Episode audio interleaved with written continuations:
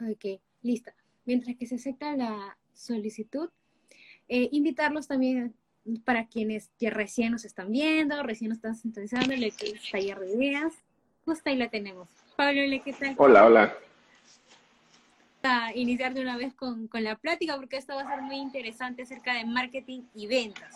Pero para quienes quizás todavía no te conocen un poquito, no han visitado tus redes, coméntales quién es Pablo Vargas. Bueno, pues muchísimas gracias. Eh, la verdad es que con mucho gusto estoy por acá para poder compartir contigo y con tu gente un poquito de marketing y ventas. Y pues nada, yo estoy en las redes eh, justamente haciendo esto, dando tips que venden desde mi plataforma y asesoría a la gente que de repente no sabe cómo digitalizar su negocio o a los que ya lo están haciendo y quieren mejorar. Eh, y más ahora que se necesita muchísimo después de febrero para acá que la pandemia nos encerró y nos obligó a todos a querer vender más, pero se en las redes sociales y hay mucha gente que todavía no sabe cómo hacerlo. Entonces, eso es lo que, eso es lo que hago. Eso, es muy cierto lo que habías mencionado, era, antes era solo como que una opción de estar presente de forma digital, pero ahora debido a la situación ya más que todo es como que algo netamente obligatorio poder crear pues tu sistema dentro de ya enlazando a una red social, ya enlazando a una base de datos, ¿no? Teniendo complementos de herramientas digitales que podamos aportar. Pero eso justamente hoy Pablo nos va a aclarar un poquito más el panorama según la experiencia que ahora has tenido en estos últimos meses, pues ha abierto una cierta aumento de la necesidad de las personas por querer aprender más, ¿no? Y por otro lado, hay un mercado que son las personas que no nacieron específicamente en la época de la tecnología en el apogeo y que quizás solamente tenían un celular de botones para llamar, no les importaba tener un antes pues un teléfono inteligente que tenga WhatsApp, que tenga Facebook, porque no pensaron que lo iban a poder eh, de alguna manera sacar el provecho, ¿no? ¿O para qué sirve esto? Pablo, coméntanos un poquito más acerca de esto, digitalizar el emprendimiento. ¿Qué, en base a tu experiencia de estos últimos meses, cómo, cómo lo has visto, cómo lo analizas? Mira, justo como lo comentas, ahora eh, surgieron, no que han surgido nuevas necesidades, sino que iniciaron eh, las necesidades de comunicación y venta a través de las redes sociales porque es el único camino que nos permite tener contacto con prospectos y seguir eh, respetando el confinamiento sin salir de casa y tener alguna interacción que te permita generar ventas. Yo he visto mucha gente en esta, en esta época que de repente no tenía ni siquiera la más mínima idea, como lo dices, de que necesitaba digitalizar su negocio y de repente de un día para otro se topan ya no con el problema de decir, tienes que digitalizarte, sino que con el complemento de que si no te digitalizas, tu negocio muy probablemente va a fracasar. Eh, ayer estuve en una sesión en Marketing al Día, también con una, una conexión hablando de, casi lo mismo, eh, con un enfoque muy diferente porque en, tu comunidad no necesariamente tan relevante. Entonces, lo que les decía y les compartiera algunas estadísticas que ahora te comparto también a ti de los negocios en Latinoamérica que han eh, quebrado durante esta pandemia, 8 de cada 10 no estaban digitalizados.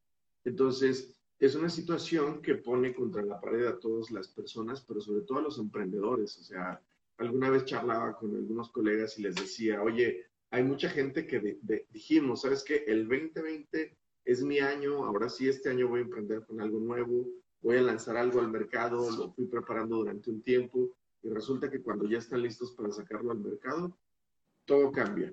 Y toda la planeación que habían tenido eh, de semanas, meses o años, no es que se haya tirado a la basura, pero sí es como que un reset total. Para mucha gente no hubiera hecho antes nada, porque tuvieron que replantearse totalmente la estrategia. Y ahí es donde entra esta parte de poder digitalizarse, de estar en el mundo digital para poder atraer prospectos y lograr ventas pero como decías, había algunos que ni siquiera tenían incluso página de Facebook.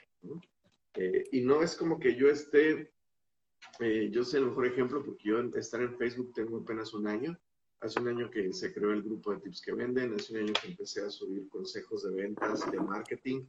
y después de ahí adaptándonos a las necesidades de, la gente para poder dar consejos eh, principalmente o inicialmente desinteresados, consejos nada más para que pudieran eh, vender más, pero después todo fue cambiando y bueno, ahora ya se convirtió en algo que se puede monetizar. Pero en actividades como estas, lo que quiero es aconsejar a la gente para que de forma sencilla, sin tantos eh, de repente términos, porque tú sabes que en marketing se utilizan muchos términos en inglés y de repente muchos anglicismos, y, y, hablas de leads, y hablas de copy, y hablas de todo ese tipo de cosas que la gente que imagínate está saturada porque dice, yo iba a emprender, tenía todo planeado, invertí, de repente a veces hasta en un local físico, y ahora me doy cuenta que la gente no pudo salir, estoy por perder mi dinero, y me hablas de copy, de leads, de page, de todo eso, entonces termina siendo todavía más confuso. Entonces, para hacerlo de una forma simple, eh, de una forma más coloquial, eh, yo creo que la primera pregunta sería, ¿todos podemos estar en redes sociales para vender, para vender más? Y la respuesta simple no es si puedes estar o no, es que tienes que estar en las redes sociales. Entonces, es urgente, si quieres encontrar un camino muy sencillo, eh, antes de decidir en qué red social estar, creo que deberíamos de pensar en el tema de la segmentación. Segmentación, para hablarlo así muy simple, eh, te voy a poner un ejemplo de uno de, mis clientes. Él tiene un restaurante y de repente yo le, me decía, oye, ayúdame con el marketing digital. Yo participo en una consultoría, una consultoría que se llama Consultoría Comercial Personalizada. Estoy con mi socio Igor, que él está en República Dominicana, y eh, porque se conectó Karen también, que participa con nosotros en el diseño. Y eh, antes de poder asesorarlos, eh, mucha gente cree que la digitalización es un tema de magia. Muchas veces te dicen, oye, quiero digitalizar y quiero entrar, que, que salga mi publicidad, que el cliente le dé clic y que lo lleve a, a una y luego le dé clic a internet y ahí pueda seleccionar su producto y le dé clic y lo lleve al pago y después un mensaje de gracias y después me avise para que le llegue su producto. Mucha gente cree que la digitalización es eso, o sea, es un tema de dar clics y que tú casi automáticamente vas a vender. Y se acompaña de mucha publicidad engañosa que hay de algunas agencias que te dicen, te programo tus robots para que tengas clientes las 24 horas del día y ventas hasta cuando estés dormido. Y la realidad para poder aterrizarlo con, tu comunidad es que no es así. Eso está muy alejado de una realidad y no es porque no sea funcional para la empresa. O sea, uno como emprendedor, como empresario, como dueño de negocio, ¿qué más quisiera que las cosas funcionaran así? O sea, que alguien te lo linkeara con tu cuenta, tu, cuenta de internet y tu cuenta de dinero y que tú ya nada más vieras cómo circula todo y estar cobrando. O sea, eso creo que ni en las películas más eh, futuristas funcionan todavía. Porque se necesita, te, dejé escuchar, pero... No, así como en Netflix. yo no te oigo, ¿tú sí me estás escuchando bien? Sí, yo sí te estoy escuchando, pero por rato se está yendo el, Déjame el video. A ver, ahí dime. Sí, ahora sí, ahora sí.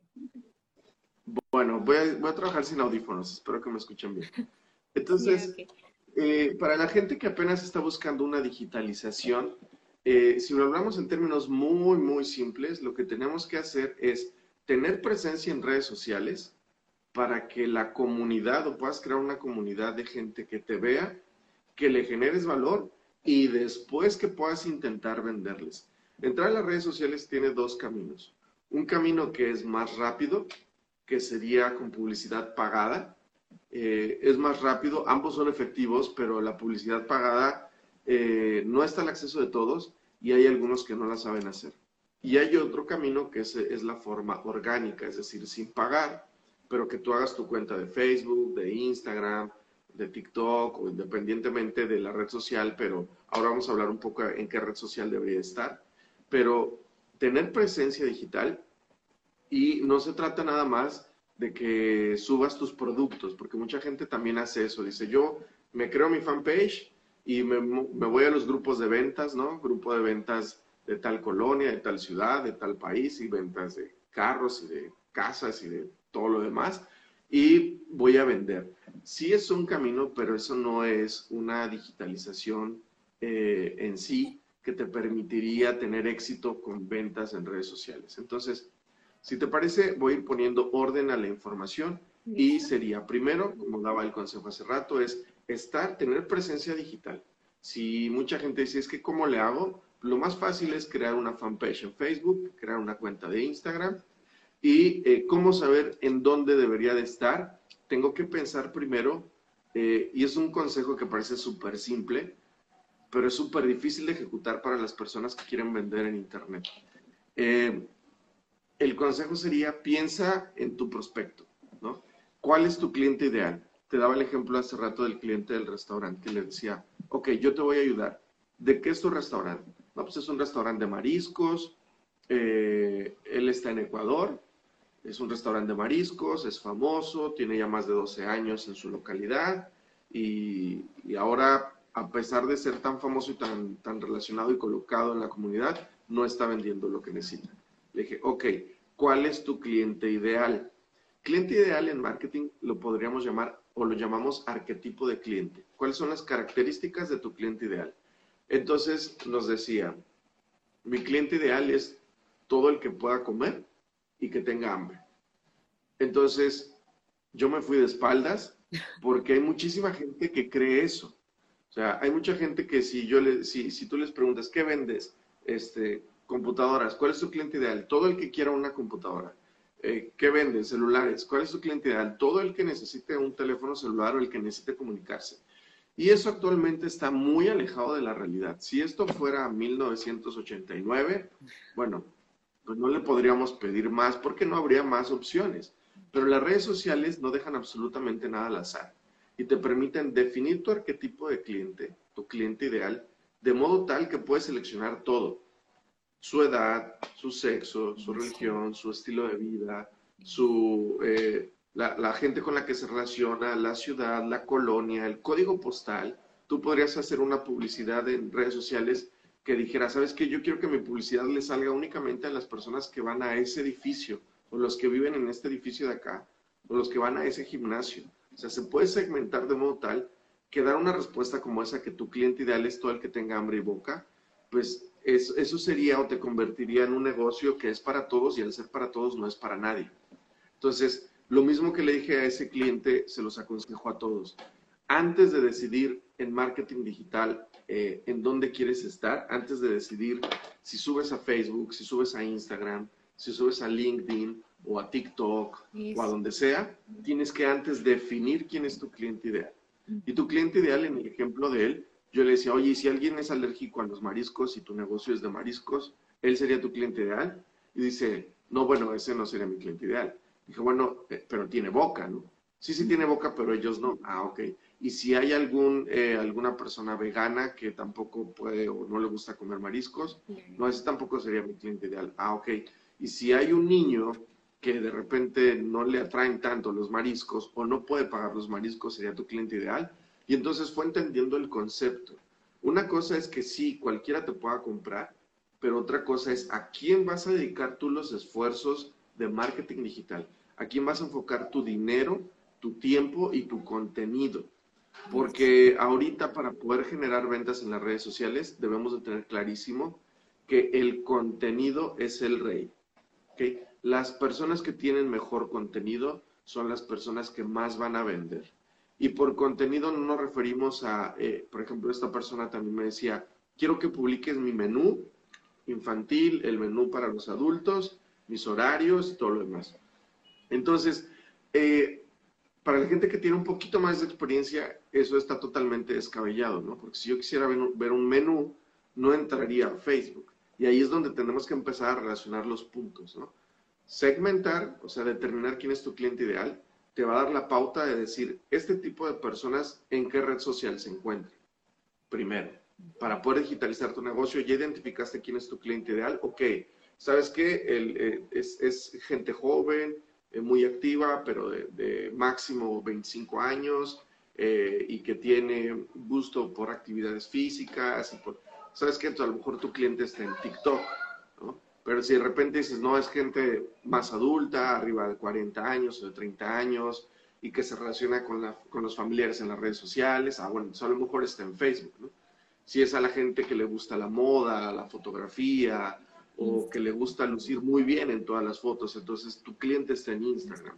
Y así, cada red social te ofrece un estilo de público que entonces, antes de digitalizar, tú ya tendrías que decir, este es mi cliente ideal y mi cliente ideal se encuentra en tal red social, ahora sí voy a hacer un Facebook o un Instagram o una cuenta de esa red social, donde ya sé que me voy a empezar a dirigir con contenidos a mi público ideal, porque después de esa segmentación vienen subsegmentaciones, es decir, ya estar en la red social correcta te ayuda a empezar a digitalizar tu negocio, pero después de ahí viene el tema ahora sí del contenido, que el contenido sería qué voy a subir a mi red social. Una gran pregunta que siempre me hacen. Una cosa es diseñar, editar, aprender a hacerlo. otra cosa es saber qué es lo que voy a editar, qué video, Así es. Qué voy a hablar, qué voy a decir, qué voy a hacer para esa semana, si lo voy a programar, X. Así es. Y aquí es donde viene otra parte importante. Vender a través de las redes sociales, como decía hace un momento, se logra a través del contenido. Si tú subes solamente publicidad y si, si se dan cuenta, la mayoría de la gente hace una cuenta de Facebook y lo primero que sube es su logotipo. A nadie le importan los logotipos. Y después lo segundo que sube son sus promociones. Dos por uno en tal, 50% de tal, productos salud dental. O suben su dirección, o suben las formas de pago que aceptan. Y todo eso no es que no sea interesante, no es que no sea útil, pero tenemos que pensar que digitalizar tu negocio no significa subir tus promociones y tus ofertas y subir eh, todo lo que ofreces a las redes sociales porque realmente lo estás convirtiendo no en una opción de compra, te estás convirtiendo en un catálogo digital que honestamente a nadie le importa. ¿no? Yo, por ejemplo, tengo un logotipo de la consultoría, tengo un logotipo de Paulo Vargas, tengo un logotipo de tips que venden, pero sé que a nadie le importa. Entonces, no subo eso a, mis redes sociales. Yo lo que subo es contenido que, y aquí viene lo que ya parece hasta un cliché, contenido de valor. Entonces, ¿qué es contenido de valor? Yo veo que tú le enseñas a la gente a digitalizarse, a usar Canva, a usar herramientas que están a la mano de todos, que pueden ser incluso gratuitas, pero como dices, la gente que, que pregunta, bueno, ahora qué subo, qué edito, ¿no? ¿Qué, voy a, ¿Qué voy a hacer con ese conocimiento, con esas oportunidades que tengo?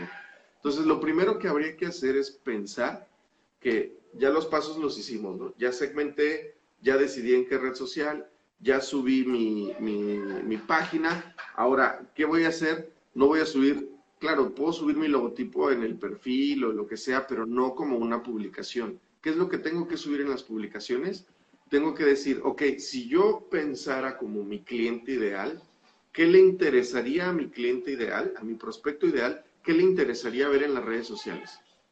Porque recordemos que cuando nosotros entramos a las redes sociales, entramos a buscar entretenimiento principalmente. Yo no veo a alguien que diga, ay, oye, ahorita ya terminé de trabajar, ¿no? Son las seis de la tarde, voy a agarrar mi celular y voy a ver qué promociones hay en Facebook, ¿no? O voy a ver qué publicidad hay en Instagram, ¿no? voy a ver que, o sea, eso absolutamente nadie lo hace. Entonces, ¿por qué creer que tú que vas a digitalizar tu negocio, que a lo mejor vendes comida o vendes celulares o lo que sea, ¿por qué creer que si subes algo así a la gente le va a interesar?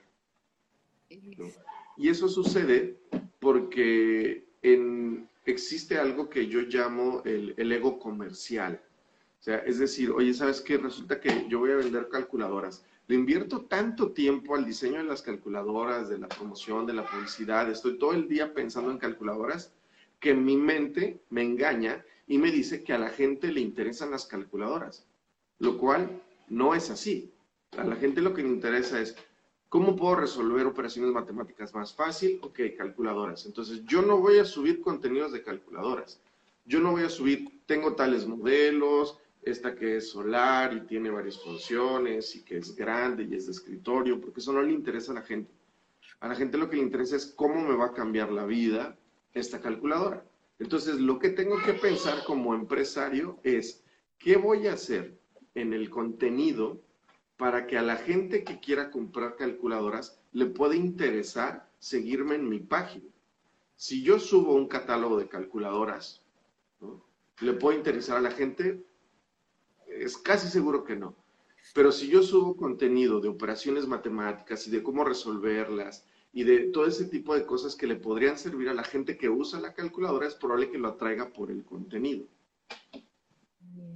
Yo creo que ahí también puede ser, por ejemplo, si, si por ahí encuentra la historia, cómo se creó la calculadora, no curiosidades, como curiosidades, ¿no?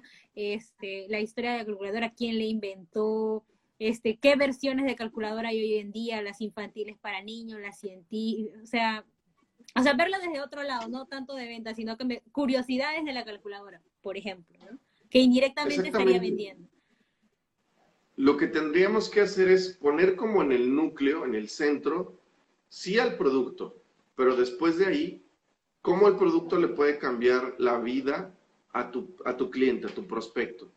Con ese concepto de cómo mi producto o servicio le puede cambiar la vida a mi prospecto o a mi cliente, creo un entorno de contenidos donde no hablen principalmente del producto o del servicio, sino que hablen de ese mundo que genera que mi producto o servicio sea adquirido por alguien, ¿no? Eh, antes, eh, mira, en ventas hay una premisa actual que se ha ido moldeando.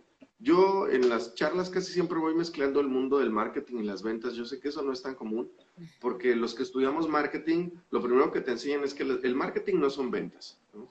Pero ya en la práctica, eh, yo defiendo mucho un marketing que sí venda. ¿Por, qué no mezclar ¿Por qué no mezclar ahora los mundos y tomar decisiones que involucren al marketing y a las ventas, porque finalmente eso, está relacionado. Eso es cierto, pero ahí hay, hay, hay, ciertos temas, ¿no? No sé si te ha pasado a ti, pero casi siempre acá veo que el equipo de marketing y ventas, hay un equipo aparte para marketing y un equipo aparte para ventas. El de ventas dice que marketing no le da leads y el de marketing dice que el de ventas no trabajan bien los leads. Típico problema. Así es. Y aquí es donde viene el punto, porque fíjate, en las empresas tradicionales antes de febrero sí estaban el departamento de marketing y de ventas y el de finanzas y el de entregas y el de compras y bla, bla. Después viene la época de COVID y muchas empresas tienen que reducir personal y ahora resulta que ahora sí se empiezan a unir. Ahora sí el de marketing ya le sabe a, a, lo de ventas para que no lo corran y el de ventas sí también ya le sabe al de marketing. Entonces es un tema más mental, pero tiene mucho que ver con la educación tradicional. O sea, te digo, yo cuando empecé a estudiar marketing, te lo dejan clarísimo. Sí ves temas de ventas, pero el marketing no vende.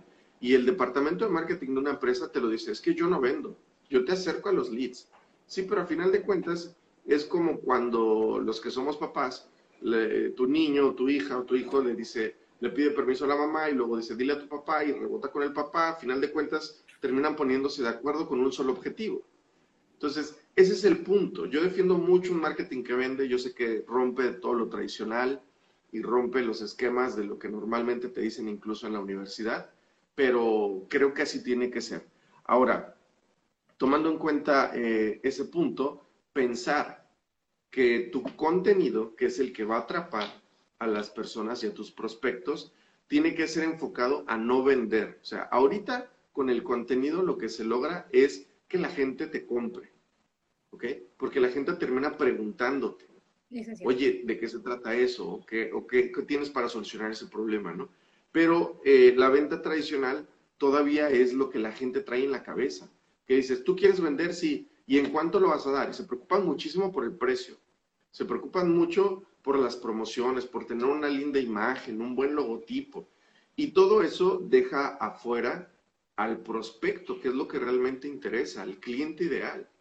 Entonces, el error cuando quieres digitalizar un negocio es pensar qué promociones voy a sacar, en qué red social voy a estar. Tienes que pensar primero en el prospecto y en el cliente, después en el contenido y después ya en la venta.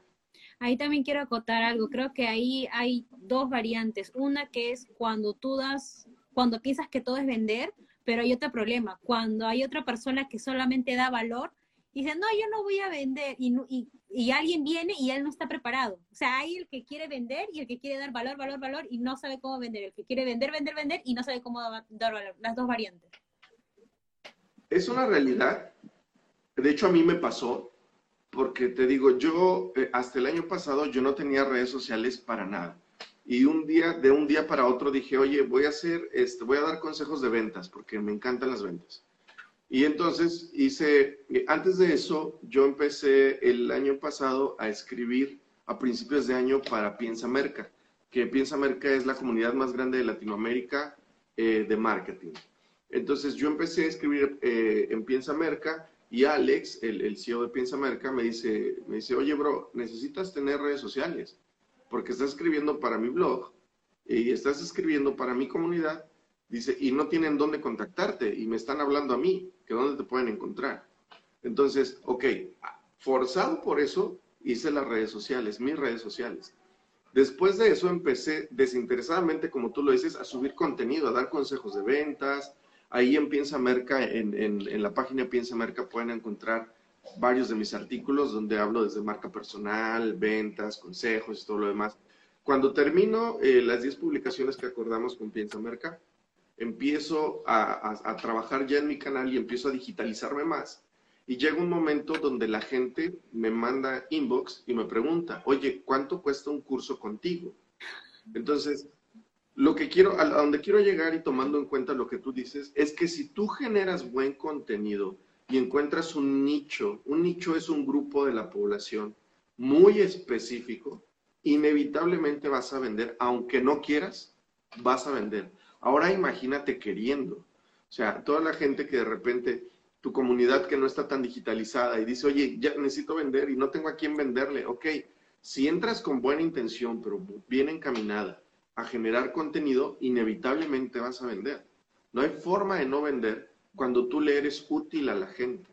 ¿no? Tú, por ejemplo, que creaste tu, tu plataforma, haces este tipo de lives, lo haces desinteresada y todo lo demás, pues tú sabes que empiezas a, crear ese nicho, esos fans, esa gente que ya confía en ti, y de repente si quieres sacar algo a la venta, es mucho más probable que lo vendas a que si te dedicas nada más a subir promociones. Yo tengo una frase que salió en una charla también y que después ya la hice parte de mi bandera, es las relaciones venden mucho más que las promociones. Las relaciones venden mucho más que las promociones. ¿Por qué? Porque si yo ya me relaciono con la gente y empiezo a hablar y les empiezo a comunicar y les empiezo a servir, entonces tarde o temprano van a, van a decir, oye, y hasta sienten que te conocen. Salió recientemente, eh, en, eh, creo que fue en Merca 2.0, un estudio donde dicen, en, en época de COVID, ¿quiénes están teniendo más impacto? Y lo separaron como los grandes influencers, después micro influencers y nano influencers.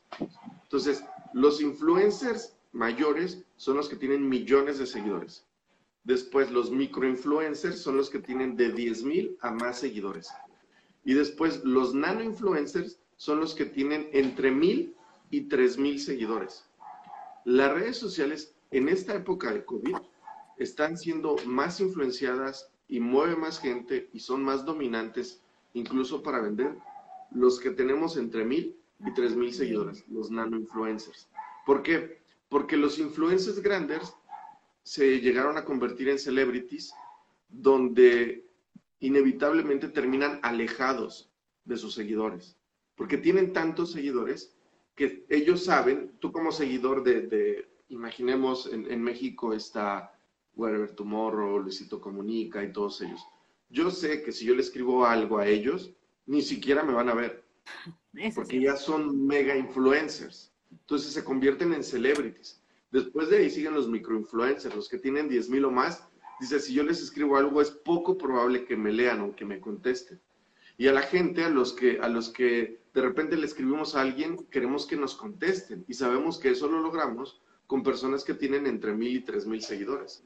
Entonces, personas como nosotros, que tenemos, que no somos grandes influenciadores y que tenemos entre mil y tres mil seguidores, sabe la gente que si te escribe, te va a contestar. Cuando tú y yo empezamos a platicar, yo sabía que íbamos a interactuar, porque no tienes una gran, un gran volumen de seguidores. Cuando empecé a interactuar con Alejandro de Piensa Merca, sabía que iba a ser dificilísimo. Tiene más de 60 mil seguidores. Entonces, eh, después de eso, entiendes que no se trata de cuánta gente te sigue, porque aquí hay otro punto. La gente me dice, quiero digitalizar mi negocio. Si yo empiezo mañana, tengo cero seguidores. Y se preocupan como si eso fuera un pecado mortal. Y la realidad es que no pasa nada. Tener cero seguidores no te hace ni más ni menos. Esas son métricas de vanidad. Es como decir, tengo pocos seguidores y siento que la gente no me va a aceptar. No, o sea, tienen que cambiar el chip. Entre menos seguidores tienes, sí tendrías que ponerte un objetivo de tener por lo menos mil. Si ya tienes mil, bienvenido. Ya eres un nano influencer y puedes influir y venderle mucho más a la gente que incluso los grandes influenciadores de las redes sociales. Entonces, no se preocupen porque si no van a tener seguidores, que si de repente eh, crees que no te van a hacer caso. Es inevitable que si tú subes contenido de valor, contenido de valor, contenido de valor, a la gente le va a interesar, te van a empezar a seguir, te van a empezar a recomendar y después te van a comprar. Pero me dicen, yo necesito vender rápido, o sea, se me acaba el negocio. Pues, apúrate, o sea, crea hoy tu perfil y hoy mismo empieza a subir. Si tú quieres vender más rápido, se trata, aquí actualmente es el pez rápido el que se come al chico, eh, perdón, al lento, no el pez grande el que se come al chico. Es el rápido el que se come al lento. Entonces, si quieres vender más rápido, sube más contenido de valor. Si normalmente subirías a lo mejor una cosa todos los días, pero a ti te urge vender, sube cinco cosas diarias. Claro, eso te va a implicar meterte a Canva, diseñar muchísimo y mentalmente a ver de dónde sacas ideas. Y, pero bueno, ese es el camino. Eso vende mucho más a que tú te desgastes sacando promociones, dos por uno, cinco por uno. Eso no sirve. Inversión. Inversión y estás eh, tirando tu dinero al agua porque Sí, cuando yo inicié justamente con estos talleres, me di con, yo pensé que era mentira eso de que la gente le daba clic a ese botón de promocionar ese, azulito de Facebook. Yo pensé que era mentira, era un chiste, nada más. Pero cuando empecé este, a tener estudiantes en, México, sobre todo, eh, que eran personas mayores, me decían, sí, Dana, yo le meto, este, cada vez que cuelgo un post, yo le meto dinero. Y yo decía, ¿qué? Y, yo, yo pensé que alguien le asesoraba para hacer campañas. Yo no abordo campañas, pero abordo a otra persona. Y me dice, sí, es que si siento que si yo no le deposito no voy a tener, pero eso no es normal. Digo, si yo hasta ahora, para la cantidad de seguidores que tengo, lo he logrado de forma orgánica, no he metido ni un sol. y me sorprendía que hay otras personas que sin saber o simplemente porque alguien le dijo, mete dinero, lo hacen, ¿no? Y es también la necesidad de siempre poder informarse y aprender un poquito más para no hacer las cosas así de, de tan arriesgado, ¿no? Arriesgarte pero sabiendo, ¿no? Porque si sabes ya, ya sabes que tienes una persona que por lo menos te va a ayudar, si no sabes manejarlo, buscar asesoría, una persona que sepa hacer campañas, si no puedes hacer el diseño específicamente, ya vas a un diseñador y contratas sus servicios, ¿no? Si tienes la capacidad de, pero no arriesgarse con ese botoncito de promocionar, ¿no? Y es que muchas veces se hace, mira, dicen que el sentido común es el menos común de los sentidos. Mucha gente dice, oye, si está ahí es por algo, pero no investigan, y pagan, y gastan. Y esas campañas de botón azul son terribles. Nosotros en la consultoría, eh, nuestra principal razón de existir es eso, o sea, que la gente haga campañas pagadas en Facebook y, o en Instagram, pero que sepan cómo hacerlas. Porque, ojo, el hacerlo eh, orgánico cuando tú tienes una necesidad muy alta de ventas es complicado. Porque tienes que crear la comunidad, después de ahí ya creas a tus propios fans y después de ahí tienes posibilidades de vender. Pero hay alguien que dice, si yo no vendo este mes me hundo. Entonces sí tienen que hacer campañas. O sea, ahí viene en paralelo y que a mí me parece que es lo ideal. Tener una campaña pero bien trabajada eh, pagada, no de botón azul, sino bien segmentada, y estar subiendo de forma orgánica contenido. Si haces ambas cosas y necesitas vender este mes, así es como lo vas a lograr. De lo contrario, terminas explotando, porque si haces solamente orgánico, sí vas a vender, pero necesitas sobrevivir en el tiempo. Ya te digo, yo me tardé cerca del año en empezar a monetizar de forma involuntaria. Y hay quien dice, yo necesito vender este mes porque me hundo, Paulo. Entonces, generas contenido y aparte haces una campaña pagada. Claro, es porque la campaña es como un pequeño empujón, pero ¿de qué sirve ese pequeño empujón si no hay continuidad? Por eso la necesidad de que antes que hagas campaña o posterior, tienes que estar ya con esa costumbre de estar publicando, publicando, siempre sumando, sumando, ah, ya, ha salido esto, ya le voy a sumar a mi contenido. He visto esto en la página de Instagram, Facebook, a ver, voy a acoplarlo a mi estrategia. Y vamos, seguimos, seguimos produciendo contenido. Mira qué rápido ha sido el tiempo, Dios mío, ya van a ser ya casi una hora. Pero ha sido súper aprovechable, hemos aprendido nuevas cositas contigo y es un nuevo mundo, pues todo lo que es agencias digitales, la verdad, ahora están en un boom, pero cada uno tiene su punto de vista y hay que aprovechar de cada conocimiento que ustedes nos están brindando la verdad. Y qué bonito, qué bonito que tengas vocación para esto, que tengas el tiempo de poder orientar, porque tranquilamente, señores, cualquier persona que haga ahorita marketing digital simplemente diga, págame, lo hago y ahí quedó todo. Pero hay otras personas que efectivamente, como tú, se dan el tiempo de poder explicar, oye, esto es así, va a pasar esto, ¿estás listo para esto? ¿De qué manera te puedo apoyar? ¿Cómo pulimos? Es, es otra forma de, de poder dar ese servicio, ¿no? Y miren, si quieren realmente, pues Pablo, coméntales un poquito, este, si tienes talleres ahorita, dónde te vas a estar presentando para que te puedan seguir también en tus redes sociales, en dónde te pueden ubicar. Claro, mira, eh, nosotros, digo nosotros, pues somos Igor y yo, él es mi socio, él está en República Dominicana. Todos los martes a las 9 de la noche, tiempo de México, que creo que es el mismo tiempo de Perú. En República Dominicana es 10 de la noche. Todos los martes damos una plática sin costo sobre marketing y ventas todos los martes 9 de la noche en la página Consultoría Comercial Personalizada en Facebook. Así nos encuentran como Consultoría Comercial Personalizada. Y nosotros, aparte de todo el contenido gratuito que subimos y que siempre está orientado a marketing y ventas y a digitalizar tu negocio y a generar más, eh, vamos sacamos el mes pasado un curso de eh, que el curso era para originalmente para 10 personas, después se hizo para 15 y después el curso se tuvo que repetir cinco veces porque se nos iba quedando gente fuera y era gente que ya había pagado. Entonces decidimos parar un poco con el curso porque invertíamos demasiado tiempo, pero vamos a hacer este mes eh, un curso eh, este próximo viernes y otro curso el viernes 28, donde hablaremos nosotros de lo que hacemos en redes sociales, diseñamos y creamos una metodología que llamamos ágil. Esa metodología es de atracción de curiosos a través de Facebook, eh, generación de leads o prospectos de calidad. Enseñamos sobre interacción comercial para el logro de la venta. Esta metodología es nuestra y la diseñamos con lo que nosotros fuimos aprendiendo a prueba y error desde que estamos en las redes sociales. Entonces, de ahí sacamos tres estrategias para poder vender en redes sociales, que son las que nosotros usamos para vender todos los días. Yo terminando ahorita contigo, tenemos una sesión con un cliente, después de su otra sesión con otro cliente, mañana con otro cliente. O sea, nosotros todos los días vendemos de redes sociales. Entonces, les vamos a enseñar cómo lo hacemos con esta metodología. Y realmente es un costo súper barato, Dana. Tiene un costo de 25 dólares una persona o dos personas por 30 dólares. O sea, realmente es ridículo, porque 15 dólares te los gastas, ni siquiera una tarde de pizza te, te cuesta 15 dólares pero la información que vas a obtener ahí, porque te damos manuales, te damos toda la información necesaria para empezar a digitalizar tu negocio, eh, créeme que vale muchísimo más. Pero entonces la gente nos lo pidió mucho y sacamos estos dos cursos, uno el próximo viernes y otro el viernes 28 y se acabó. Ya no volvemos a dar cursos y son dos personas por 30 dólares. Si quieren información sobre eso, me pueden escribir o aquí en, a través de, este, de esta cuenta de Instagram y con gusto les pasamos nuestra página eh, ahí viene nuestra currícula, viene nuestra hoja de vida, viene toda la información eh, y un poquito más detalles de la metodología.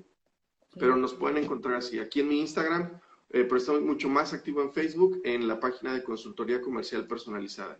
Y sigo teniendo mi página de tips, Paulo Vargas, hashtag tips que venden. Esa es la página donde también sigo subiendo videos, sigo subiendo contenido, eso también es en Facebook. Paulo Vargas, hashtag tips que venden y ese es un grupo que está abierto y también ahí con gusto los, los puedo ver y podemos charlar. Wow, genial. Listo chicos, así que ya saben los cursos que tiene Pablo para ustedes, para que puedan seguir aprendiendo con él. Igual está dando contenido de valor en sus redes sociales, así que pueden seguirlo de una vez para que vayan aprendiendo más tips de ventas y de marketing digital. Bueno, sin más, el tiempo ha ido volando y esta grabación va a quedar ahí en el perfil de Ana Ventura, ¿ok?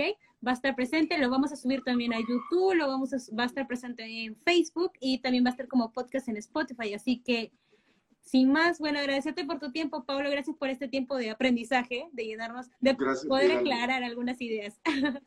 y Espero verte pronto de nuevo. Wow, sí, yo también estoy pensando, ojalá que, bueno, pase esta situación, no sabemos hasta cuándo sea, que en algún momento ya podremos dar alguna charla por ahí en México. Excelente. Pues muchísimas gracias, saludos a Perú y seguimos en contacto. Que Cuídate, un abrazo, nos vemos chicos, hasta el próximo live. Bye bye, cuídense.